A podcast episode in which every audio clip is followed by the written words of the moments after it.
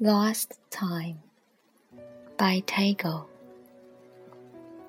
On many an idle day have I grieved over lost time, but it is never lost, my Lord. Thou hast taken every moment of my life in thine own hands. Hidden in the heart of things, thou art nourishing seeds into sprouts, buds into blossoms and ripening flowers into fruitfulness. I was tired and sleeping on my idle bed, and imagined all work had ceased.